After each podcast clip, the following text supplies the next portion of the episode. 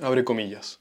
Al amanecer el 6 de agosto de 1945, nuestra hija Takako, entonces en su último año de la enseñanza media, salió muy contenta a la escuela. Debemos tener ánimo hasta ganar la guerra, dijo. Fui a llenar la tina con agua. Sabía que volvería a mediodía, a la hora de mayor calor, y un baño la refrescaría. En eso estaba cuando escuché a unos niños gritar, Mira, un paracaídas. Abrí la ventana y vi hacia Hiroshima, un paracaídas descendiendo lentamente. Algo colgaba de él. Al instante siguiente surgió una luz enseguecedora. Fui botada al suelo. Una gigantesca nube en forma de hongo se elevó hacia el cielo. No se disipó. La explosión voló el techo de la casa, reventó todos los vidrios y destruyó los muebles adentro. Al rato, una lluvia negra, aceitosa y cálida empezó a caer y empapó las alfombras de tatami en el suelo. Afuera vi gente arrastrando lo que a primera vista parecían ser trapos blancos, pero después me di cuenta de que era piel que se les iba cayendo del cuerpo. Algunos entraban a los restos de nuestra casa, se tendían en el piso de madera de la terraza y pedían agua o algo para cubrirse. Muchos tiritaban de frío, aunque hacía harto calor. Cuando le di un poco de agua a una colegiala que había quedado ciega y cuyo pelo estaba chamuscado y quebradizo, me dio las gracias, dijo que nunca olvidaría mi gentileza, pero le vinieron convulsiones y ahí murió. Preocupada por mis propios niños y por mi esposo, fui dos veces al puente que deben atravesar para volver a casa, pero la ciudad estaba en llamas y no podía entrar.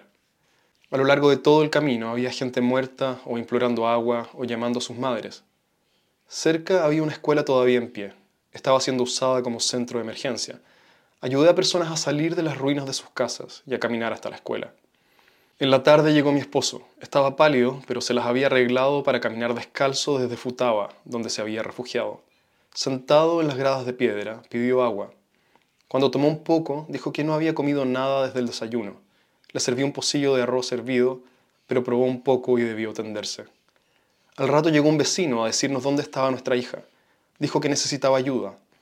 Aunque medio muerto, mi esposo se levantó y partimos los dos a buscarla. Mi esposo se apoyaba en mí todo el viaje. Salimos a las 8 de la noche. Todo el trayecto íbamos abriéndonos paso entre muertos, tirados en la calle, y debíamos descansar cada 10 metros. Debido al estado de mi esposo, llegamos a medianoche a la comisaría donde dijeron que estaba la niña. Mi esposo llamó su nombre varias veces. Aquí estoy, gritó una voz. Pero cuando llegamos al lugar de donde venía la voz, no podía creer que fuera mi hija. Estaba ciega y su espalda, entera quemada al rojo vivo. Había caído a un mar de llamas. Cerca encontramos una carretilla para carrearla. Llegamos a los restos de nuestra casa a las 5 de la mañana. Le dijimos a Takako que estaba de vuelta en casa. Nos dio las gracias a ambos. Sabiendo cómo le gustaban los tomates, le di unas rebanadas de uno que descubrí donde estuvo la cocina.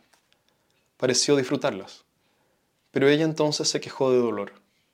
Apoyó su cabecita en mi falda y dando un breve quejido respiró por última vez.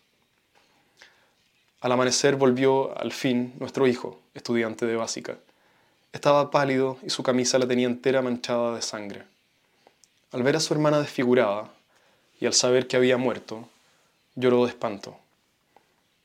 Al rato se le cayó todo el pelo a mi marido, su cara se puso pálida como ceniza. Sangraba por la nariz, la boca y el ano. Tenía fiebre y traté de enfriar su frente con agua de pozo. Murmuró, nunca antes había sentido tanto dolor. Todo dentro de mí está reventado. Y murió tras una agonía que yo apenas podía soportar ver. Cierra comillas. Este es el testimonio de Isuji Isujiro, una sobreviviente del ataque nuclear a Hiroshima en 1945 que le costó la vida a 160.000 personas. Tres días después caería una segunda bomba nuclear en Japón, en Nagasaki, matando a otras 80.000 personas. Estos son los únicos dos ataques nucleares en la historia de la humanidad. Y la fortuna con que hemos contado para que no se hayan repetido eventos como estos es difícil, por no decir imposible de dimensionar. La llamada Little Boy, la bomba detonada en Hiroshima que mató a 160.000 personas, tenía 16 kilotones de potencia. Al detonar, instantáneamente creó una bola de fuego de 250 metros de diámetro, a más de un millón de grados Celsius. La explosión destruyó 1.6 kilómetros a la redonda de forma total y destrozó edificios hasta 16 kilómetros de distancia. Luego vino la lluvia negra, llevando la radioactividad más lejos. 80.000 personas murieron instantáneamente y 80.000 murieron más tarde, heridos o por radiación. Y hoy existen bombas cuya potencia es medida en megatones, no en kilotones. Un megatón son mil kilotones. Desde ese 6 de agosto hasta hoy se han llevado a cabo más de 2.000 experimentos nucleares en todo el mundo. Y entre todas esas pruebas nucleares, la bomba más potente nunca detonada fue llamada la bomba del zar o la bomba emperador. Esta bomba soviética tenía una potencia de 50 megatones, es decir, 3.000 bombas de Hiroshima en una sola explosión. Fue detonada el 30 de octubre de 1962 a 4 kilómetros de altura de un archipiélago ruso en el Océano Ártico, y su explosión pudo ser vista a 1.000 kilómetros de distancia. La onda de choque rompió vidrios a 900 kilómetros de distancia. La nube de hongo se elevó hasta 64 kilómetros de altura. Y la energía térmica fue tal que podría haber producido quemaduras de tercer grado a alguien a 100 kilómetros de distancia. Sus ondas sísmicas fueron medidas en todo el planeta. El hecho de que hoy existan más de 10.000 cabezas nucleares en el mundo, la mayoría más potentes que aquella detonada en Hiroshima y la mayoría apuntándose entre Rusia y Estados Unidos, y que la mayoría de nosotros no dediquemos ni un minuto de nuestro tiempo despiertos a considerar esto. Es de lo más extraño, por decir algo, que hay. Un error humano podría detonar un ataque nuclear, o una provocación sin sentido, o una escalada de tensiones, o un experimento nuclear fallido. Hoy existe sobre el planeta Tierra suficiente poder nuclear para exterminar a la humanidad. Pero aunque detonase una guerra nuclear solo entre las dos superpotencias, aunque solo detonaran bombas nucleares en el hemisferio norte, ninguna bomba alcanzara a Sudamérica, probablemente de todas formas sería nuestro fin. Sabemos que la radiación alcanzaría lo más recóndito del planeta, a lo que le seguiría lo que es conocido como un invierno nuclear. Y aunque sobreviviéramos aquí en el fin del mundo, todo el intercambio global colapsaría. No tendríamos petróleo, ni fertilizantes, ni comunicación satelital, ni ningún tipo de producto importado. Olvídate de Internet y de cualquier comodidad con que hoy cuentes en tu vida. ¿Y qué pasaría con la economía? ¿Qué valor podría tener un billete o una moneda en una situación así. Si solo uno de estos elementos desapareciera de nuestra vida, el petróleo, los fertilizantes o la comunicación satelital, se desataría el caos en nuestra sociedad. Aparecería la violencia y los saqueos y la completa desestabilización de la vida como la conocemos. Ahora imagina que todo ocurre al mismo tiempo, a la vez que sabemos que el hemisferio norte ha sido arrasado por explosiones nucleares y que la migración de aquellos pocos que hayan logrado sobrevivir avanza desesperadamente hacia el sur.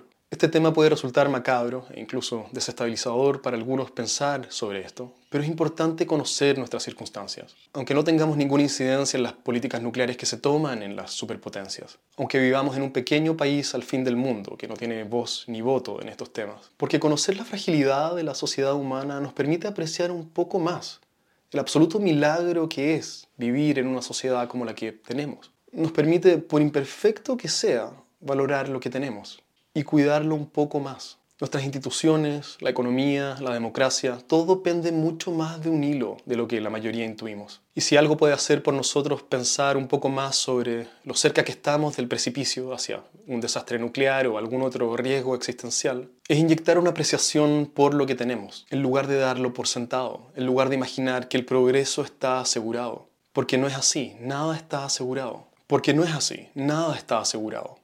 Pablo Uneus termina su libro Lo impensable así, abre comillas. No habrá quien explicarle si uno fue víctima o victimario, porque no habrá más bien ni mal. Tampoco será posible narrar la historia de cómo fue, porque no habrá más palabras en el universo.